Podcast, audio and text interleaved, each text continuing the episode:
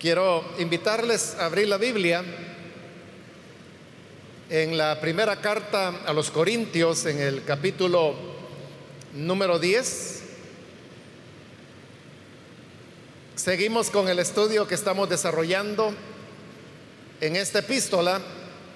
En la última oportunidad finalizamos el capítulo 9 y ahora corresponde iniciar el capítulo número 10. Dice entonces la palabra de Dios en Primera de Corintios capítulo 10, versículo 1 en adelante. No quiero que desconozcan, hermanos,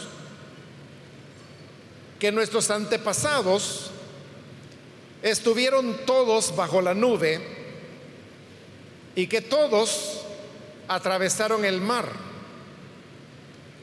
Todos ellos fueron bautizados en la nube y en el mar para unirse a Moisés. Todos también comieron el mismo alimento espiritual y tomaron la misma bebida espiritual, pues bebían de la roca espiritual que los acompañaba. Y la roca era Cristo. Sin embargo, la mayoría de ellos no agradaron a Dios y sus cuerpos quedaron tendidos en el desierto. Hasta ahí vamos a dejar la lectura. Pueden sentarse, por favor, hermanos.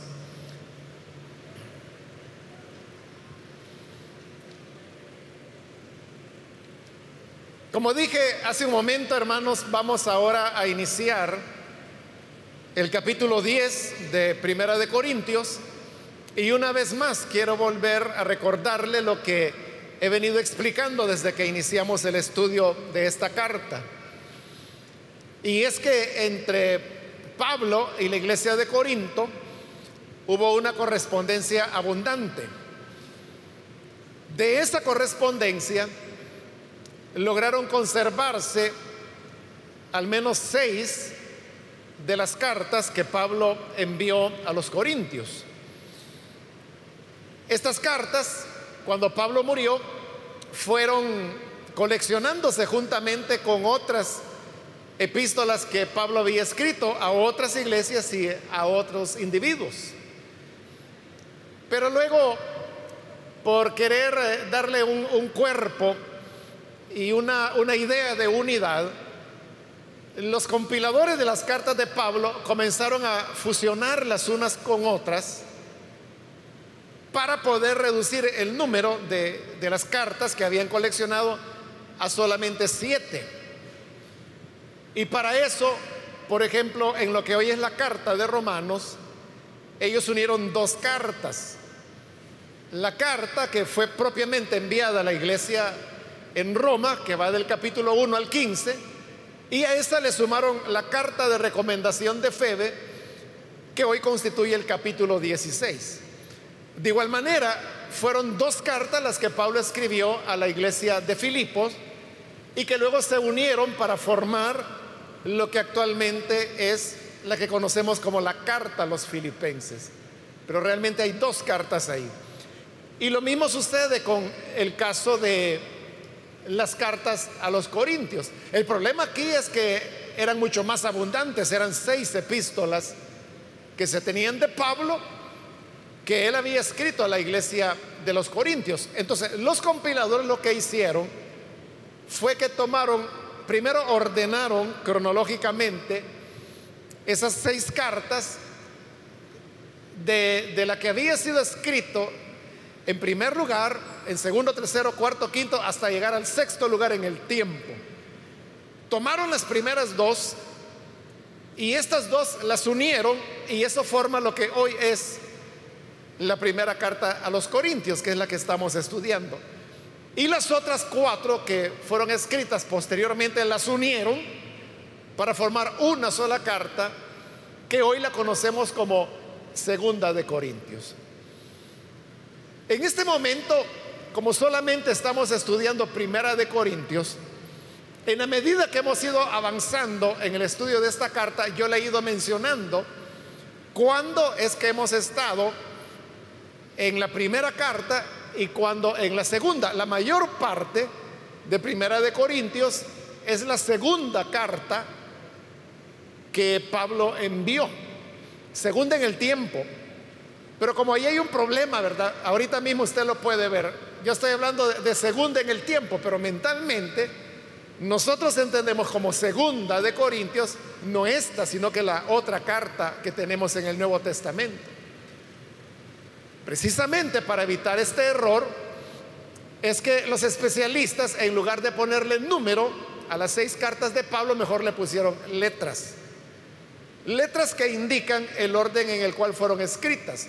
Y así tenemos Corintios A y luego Corintios B, lo cual significa que Corintios A fue la primera carta que Pablo envió a los Corintios. Y Corintios B sería la segunda. Y luego, formando lo que hoy es segunda de Corintios, tenemos Corintios C, Corintios D, Corintios E y finalmente Corintios F. Entonces, primera de Corintios, que es la que hoy estudiamos, fundamentalmente es Corintios B, con algunos insertos que se hicieron de Corintios A, que es la primera carta que Pablo envió. Y a esta diferencia, a esta mezcla más bien, entre las primeras dos cartas que Pablo envió a los Corintios, es que responde varios elementos que uno podría considerar como incongruencias. Que en el camino yo le he venido señalando algunos de esos aspectos y estamos por entrar a un elemento importante como otra vez es el tema de lo sacrificado a los demonios. Pero no quiero entrar todavía allí, sino que hasta que lleguemos a ese momento. Lo que sí es importante que usted sepa en este momento es que al terminar el capítulo 9 de Primera de Corintios, ahí estamos terminando otro segmento de Corintios B. Y los primeros 22 versículos de el capítulo 10 es un segmento de Corintios A, que fue la primerísima carta que Pablo envió a los Corintios. Por esa razón, hermanos, es de que al llegar al capítulo 21 de este capítulo es otra vez vamos a volver a Corintios B.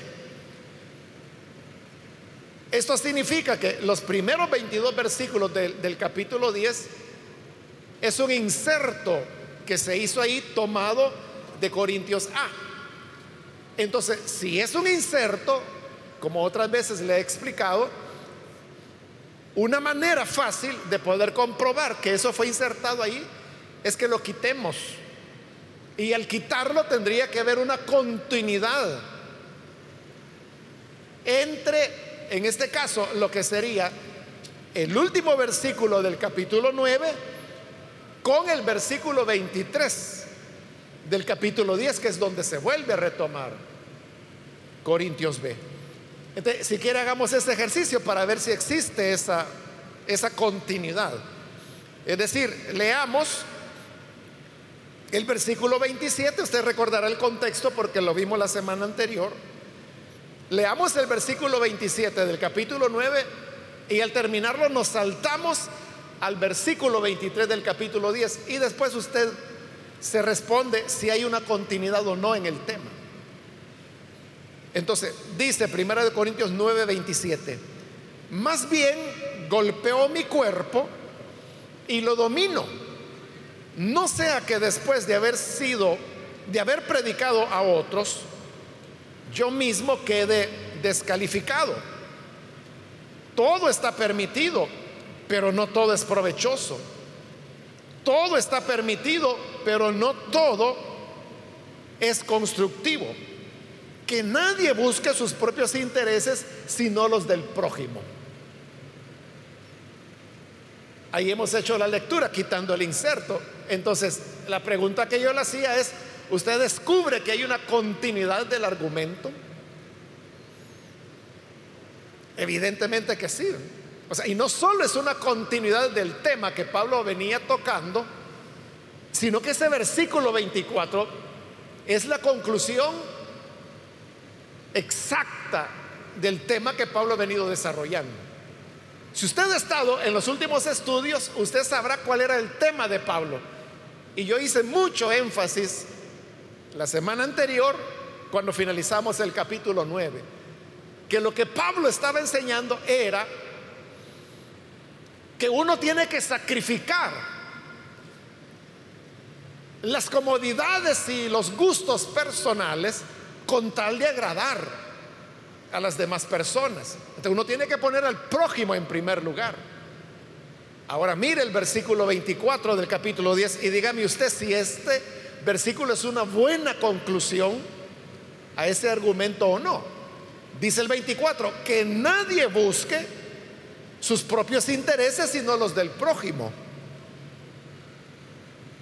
Usted puede ver, es excelente ese versículo para resumir todo, porque eso es lo que Pablo está haciendo. Ahí está cerrando el tema que él comenzó a desarrollar desde el versículo 1 del capítulo 8, que es preferir el bienestar de los hermanos a nuestro propio bienestar. Entonces, la palabra final, que a la vez resume el tema, es el versículo 24, que nadie busque sus propios intereses, sino el del prójimo. Entonces, ahí tiene usted una demostración que estos primeros 22 versículos de el capítulo 10 es una inserción que, que los compiladores de las cartas de Pablo hicieron de Corintios A.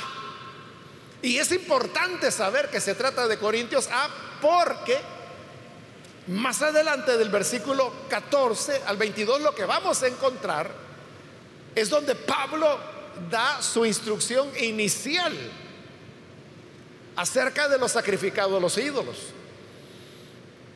que solamente se puede entender cuando uno tiene claro de que ahí estamos en la primera carta que Pablo envió.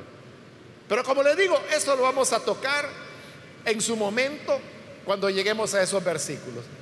Ahora iniciemos con el versículo 1 de Primera de Corintios 10, que repito, aquí estamos en la primera, en la primerísima carta que Pablo envió a los Corintios. Entonces, parte de esas enseñanzas que, que Pablo dio tenía que ver con este tema que él va a desarrollar, que enseguida se lo explico. Comienza en el versículo 1. No quiero que desconozcan, hermanos, que nuestros antepasados estuvieron todos bajo la nube y que todos atravesaron el mar.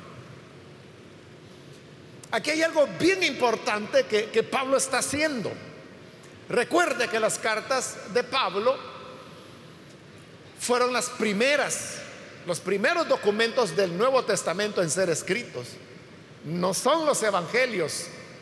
Uno tiende a pensar que lo primero en ser escritos fueron los evangelios porque está al iniciar el Nuevo Testamento. Pero no, otras veces le he explicado que los libros del Nuevo Testamento no están ordenados cronológicamente, ni los evangelios en sí mismos, porque primero está Mateo, después sigue Marcos, cuando el orden es que Marcos es el primer evangelio que fue escrito. Después de Marcos fue escrito Mateo y Lucas, y mucho después fue escrito el evangelio de Juan. no están en orden cronológico.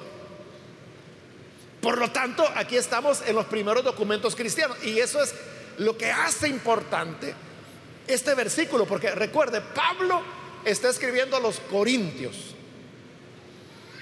Y los corintios eran gentiles, ellos no eran judíos. Ellos eran paganos. Y a ellos es a los que Pablo les está diciendo, hermanos, nuestros antepasados Estuvieron todos bajo la nube y todos atravesaron el mar. ¿A qué antepasado se está refiriendo Pablo? Ahí está claro.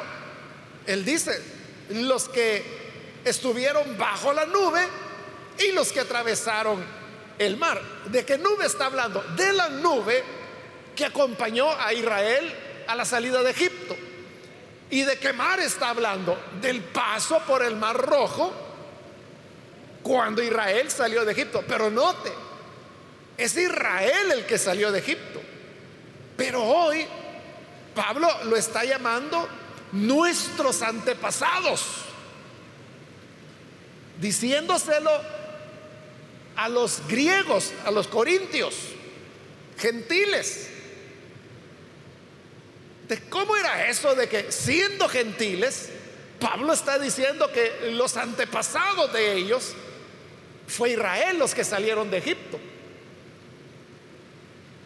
Porque en términos sanguíneos, eso era una aberración, ¿verdad? O sea, no hay manera de demostrar eso que Pablo está diciendo.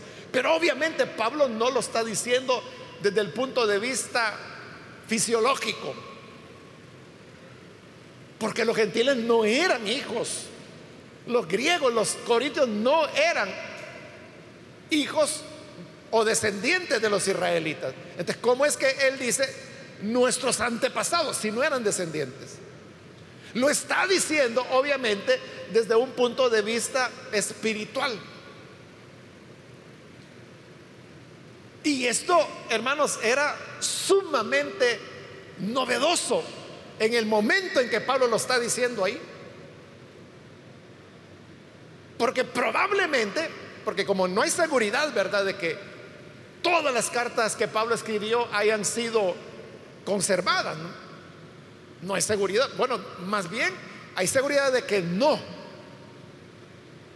Porque, por ejemplo, las cartas hablan de una correspondencia que Pablo envió a, la iglesia en la Odisea. Se menciona en el Nuevo Testamento. Pero esa carta no la tenemos. Se perdió. Es posible que otras cartas de Pablo se hayan perdido. Pero de las que tenemos, esta sería a lo mejor la primera o una de las primeras veces que Pablo dijo esa enseñanza. ¿Y qué es la importancia de que esté diciendo que los israelitas eran nuestros antepasados? Es revolucionario, hermanos. Porque lo que está diciendo ahí Pablo entonces es que nosotros los gentiles, la iglesia, como los corintios y como todos los gentiles, somos parte del mismo plan redentor de Dios. De tal manera que aunque esos fueron otros tiempos, otros lugares y otro pueblo, tenía que ver con nosotros porque hablando espiritualmente ellos fueron nuestros antepasados. Y el Dios de ellos ahora es nuestro Dios. Entonces vea, esto que Pablo está haciendo, bueno, para cualquier judío hermano era para que se arrancara los pelos de la cabeza. Y por eso es que hasta hoy en día, hasta hoy en día, Pablo es repudiado entre el judaísmo. El judaísmo repudia a Pablo, el principal problema que el judaísmo tiene con el cristianismo no es Jesús. Ese no es su principal problema. Para ellos Jesús es aceptable. Pablo es insoportable para ellos. Y Pablo es, como él mismo lo dijo, el arquitecto, el perito arquitecto de la iglesia. Es decir, que los, los fundamentos, los lineamientos teológicos de lo que es la iglesia, el cristianismo, fue Pablo quien lo puso. ¿Y por qué no, no tragan a Pablo? Por este tipo de ideas. Porque mire lo que está diciendo. Es que escogidos somos todos entonces. Recuerde cuál era la principal jactancia de los judíos delante de Jesús, por ejemplo. Ellos le decían, nosotros no somos hijos de fornicación, nosotros somos hijos de Abraham. Ellos se sentían orgullosos de que su padre era Abraham, sus antepasados eran Abraham. Isaac, Jacob, Moisés, uno de los principales maestros. Y hoy viene Pablo y dice, son nuestros antepasados. Es decir, les quita el orgullo y dice, todos aquellos que sean llamados por el Señor son parte del pueblo de Dios, descendientes de nuestros antepasados, los israelitas, y por lo tanto descendientes de los patriarcas. Esta enseñanza Pablo la desarrolla más en otras de sus cartas, por ejemplo, Romanos, que es la última de las cartas auténticas que Pablo escribió, es como su testamento espiritual. Ahí Pablo dice que hay un solo Dios, o sea, una verdad tan básica, ¿verdad? Que sobre todo Israel tendría que entenderla, pero no la entendía. él dice, es un solo Dios. Porque el Dios de Israel es el Dios de los gentiles. ¿Eso tiene lógica o no tiene lógica? Claro, porque solo hay un único Dios. Uno no puede decir, es que hay un Dios para Israel y otro Dios para nosotros los gentiles. Entonces ya no hay uno, hay dos dioses. Y lógicamente tendría que haber un Mesías para Israel y otro Mesías para nosotros. Otro tendría que haber muerto, crucificado o de alguna otra manera por nosotros los gentiles, porque Jesús fue para los judíos. O sea, pero eso sería un absurdo, ¿verdad? Que hubiera dos cruces, que hubiera dos Cristos, que hubiera dos dioses. Era evidente. Es que lo que pasa es que los judíos no se habían puesto a pensar en las repercusiones que tenía el hecho de que ellos insistieran tanto en que solo hay un único Dios. Pero Pablo sí. Yo digo, si solo hay un Dios, entonces el mismo Dios de los judíos es el Dios de los gentiles. Y el plan de salvación de ese único Dios es el plan para ambos. Y por eso dice nuestros antecesores estuvieron en el mar y estuvieron bajo la nube. Porque fueron nuestros padres en la fe, digámoslo, que nos antecedieron en el tiempo. Esa es la primera enseñanza. La segunda enseñanza es que Pablo, mire lo que va a hacer aquí, con historias que él está tomando del Antiguo Testamento, sobre todo del libro de números. Más bien del libro de números son todas las citas. Pero ¿qué es lo que él va a hacer? A estas historias de Israel les va a dar una aplicación hoy en el cristianismo. Mira el versículo 2. Todos ellos, hablando de los israelitas, fueron bautizados en la nube y en el mar para unirse a Moisés.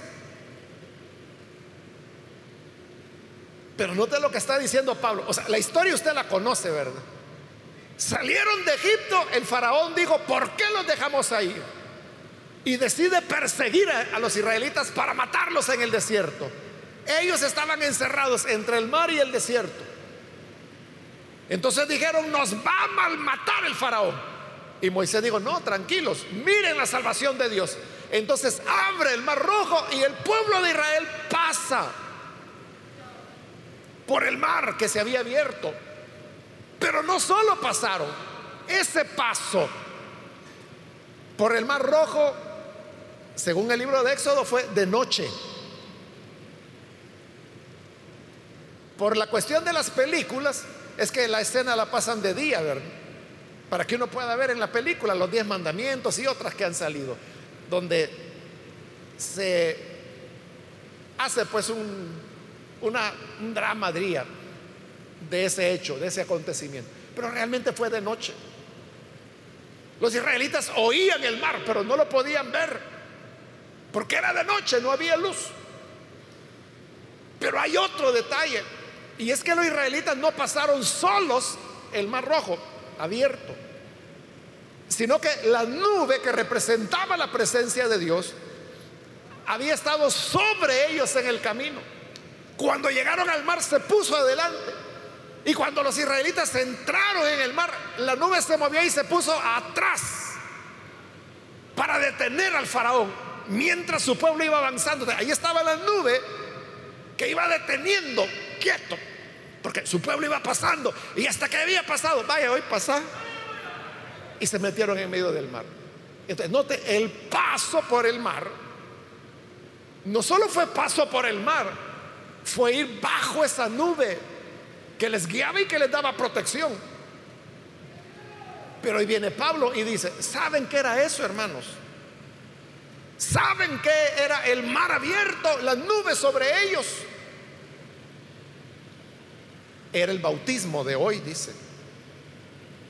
Entonces, cuando pasaron por el mar y bajo la nube, ellos fueron bautizados para unirse con Moisés, porque dice que fueron bautizados en Moisés. Pero eso, bautizados en Moisés, ese es un tecnicismo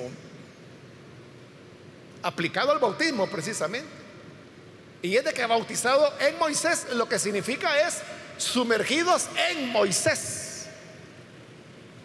Por eso es que la NBI lo traduce bien cuando dice para unirse con Moisés, porque esa es la idea, entrar a Moisés, unirse con él. Pero eso solo es un modelo de la realidad que el creyente vive hoy.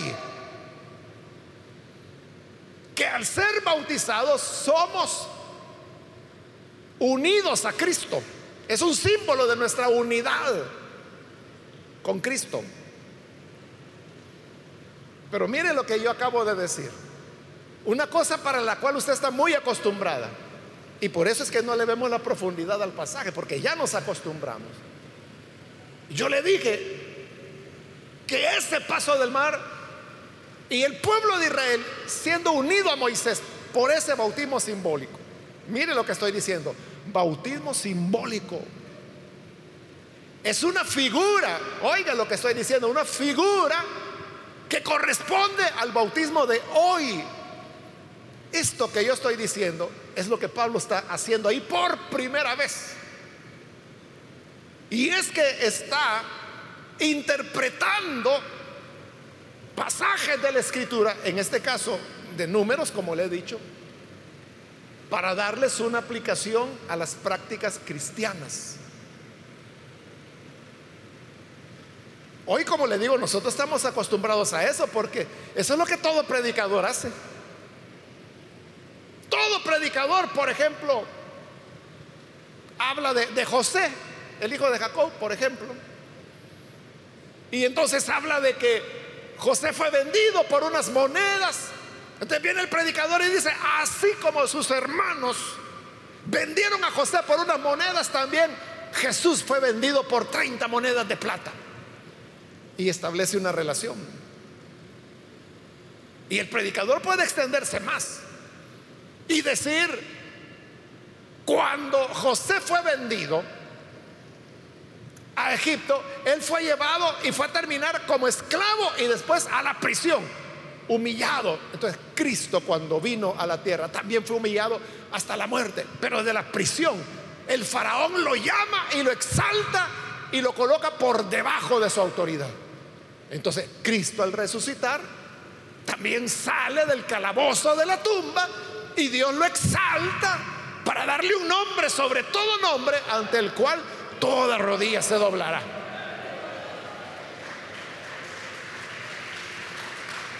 Entonces, hay una relación, ¿verdad? Esto que yo estoy diciendo, usted lo puede haber oído predicar muchas veces y, y, hay más detalles en la vida de José, porque José es la figura más cercana a Jesús. Pero oiga lo que estoy diciendo. La figura más cercana a Jesús. Es decir, que para nosotros José es una figura que representa a Cristo. Pero para el judío que es José, un muchacho de carne y hueso, que sufrió y que podría ser figura, pero de ellos mismos.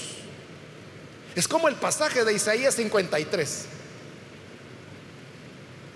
El que leía el ministro de Finanzas de la, reina de Cándace que se encontró con Felipe. Entonces dice el libro de los Hechos que él iba leyendo el profeta Isaías donde dice, mas él herido fue por nuestros pecados, molido por nuestras transgresiones.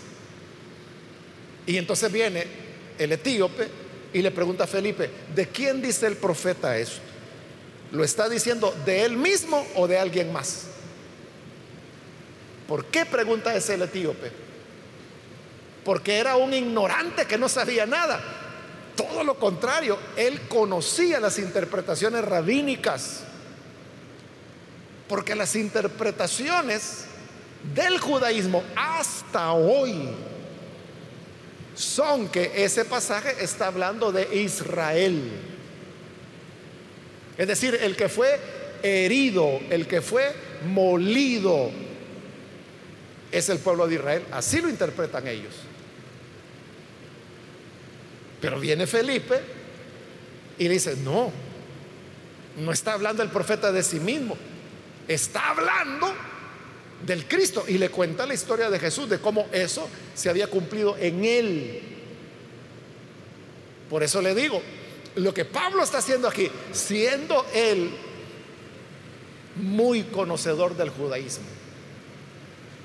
es revolucionario.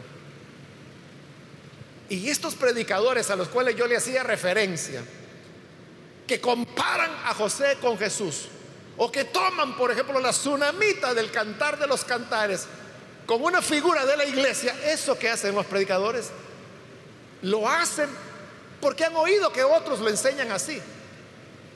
Pero muy pocos saben que fue Pablo el primero en hacer esas interpretaciones. Es lo que está haciendo aquí. Cuando dice el paso por el mar y por la nube, es el bautismo. Pero no es la única interpretación que va a hacer. Porque vea el versículo 4. Perdón, el 3. Todos también comieron el mismo alimento espiritual, que era el maná. Y tomaron la misma bebida espiritual, que era el agua que sacó Moisés de la roca. Dice el 4, pues bebían de la roca espiritual que los acompañaba. Y oiga, la roca era Cristo. ahí él está hablando de la figura y de la realidad.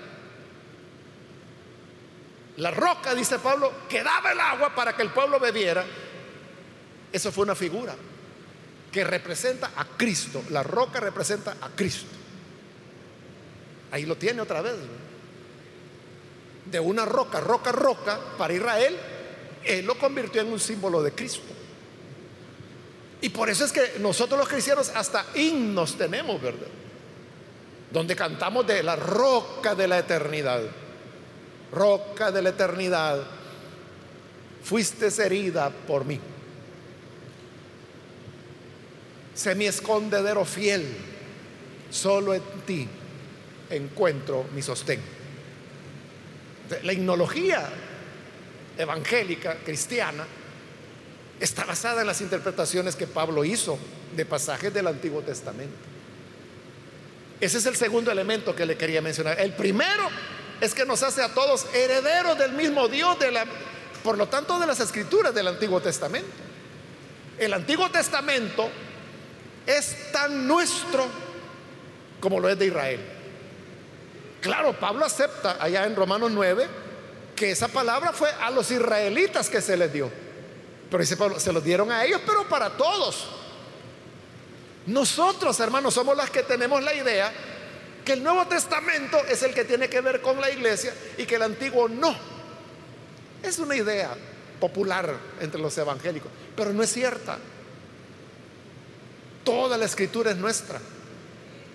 Desde Génesis hasta Apocalipsis, toda es igualmente inspirada toda es para nuestra edificación. Y Pablo lo está demostrando ahí. Que historias de números, como le digo, él les está sacando aplicación para los cristianos de Corinto. Los griegos paganos, a ellos se los está aplicando.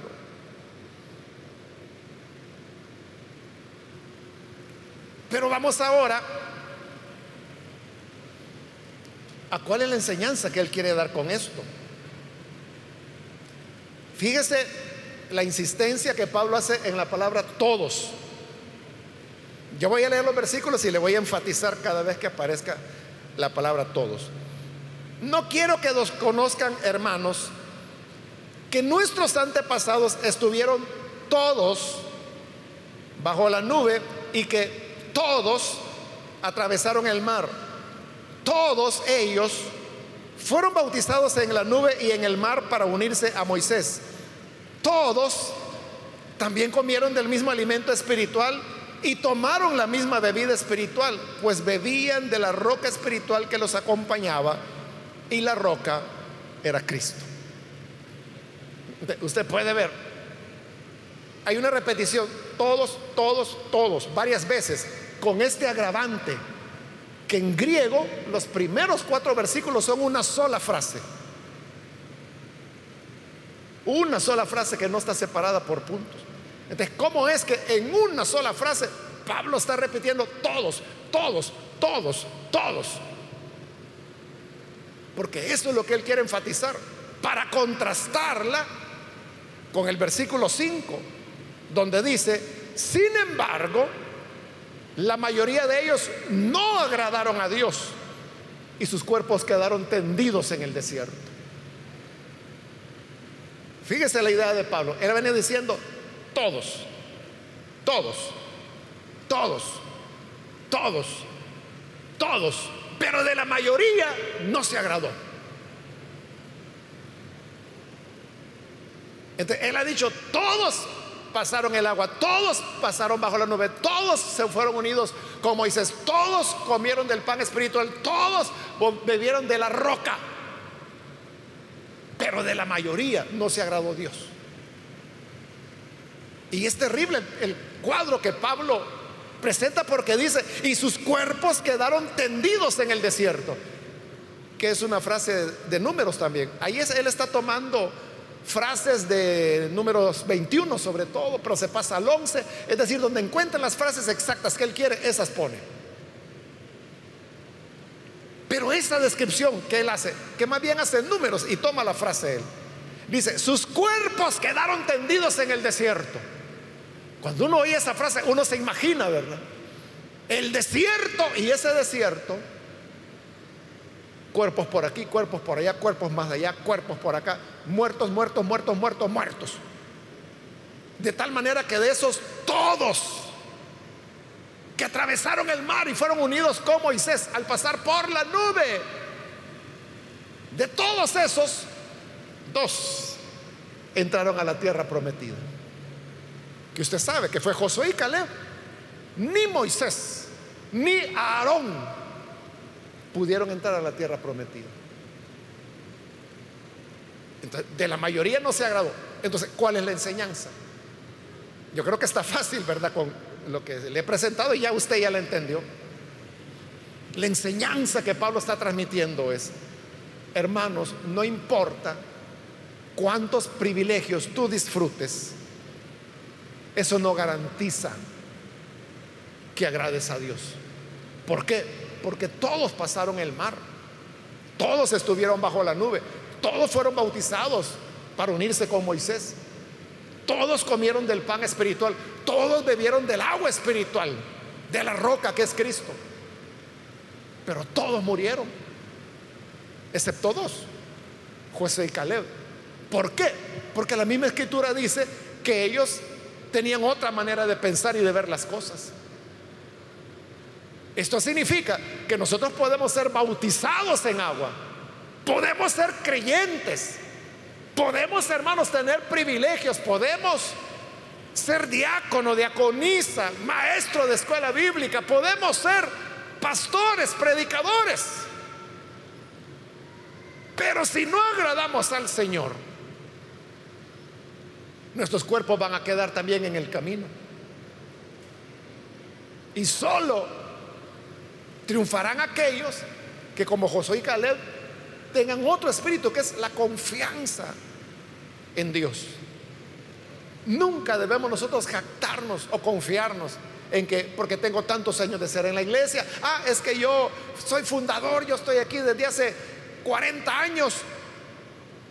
Nada de eso tiene que ser nuestra confianza.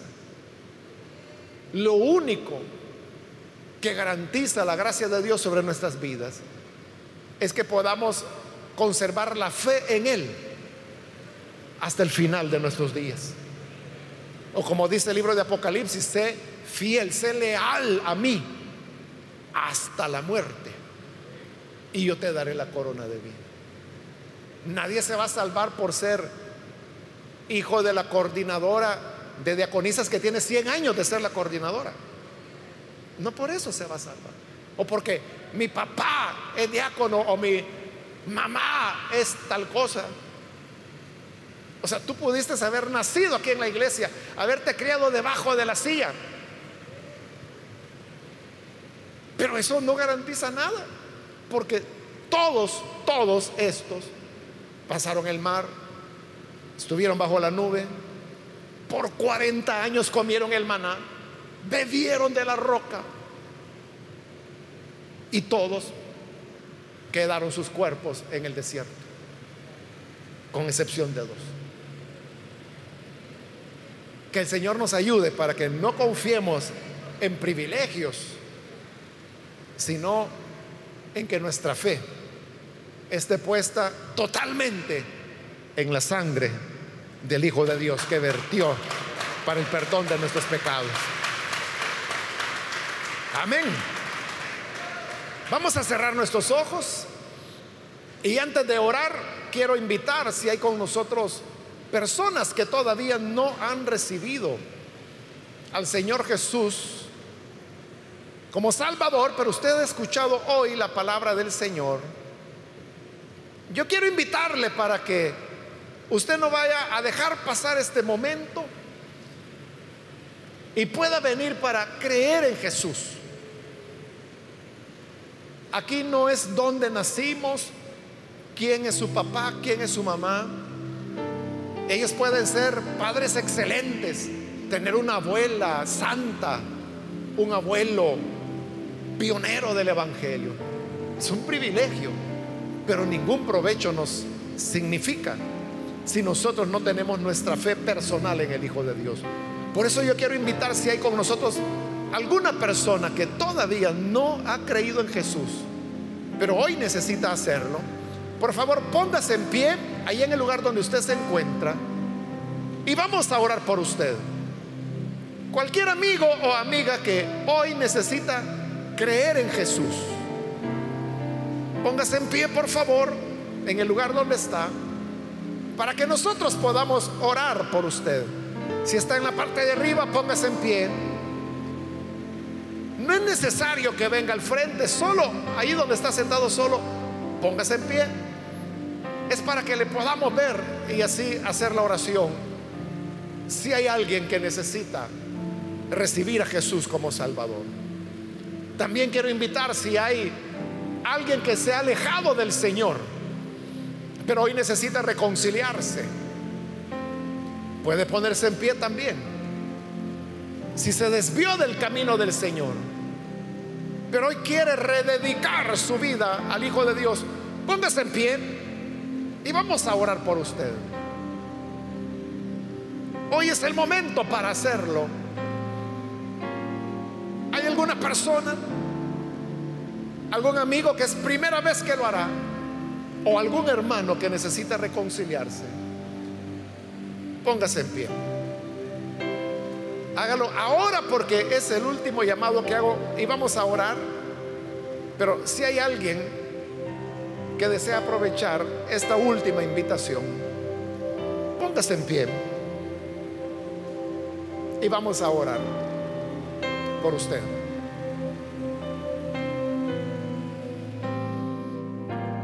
Lo único que nos va a sostener en pie delante del Señor es que hasta el final de nuestros días nuestra confianza no esté puesta precisamente en ninguno de los privilegios o ventajas que hayamos tenido en esta vida, sino en el sacrificio del Hijo de Jesús. Porque es por su gracia solamente y no por privilegios que tenemos el perdón de nuestros pecados.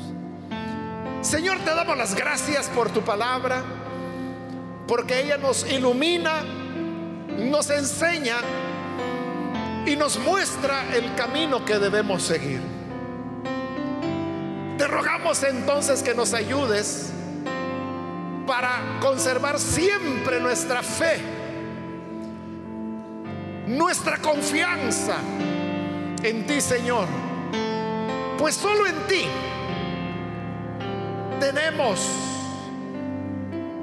esperanza, vida. Ayúdanos para que seas tú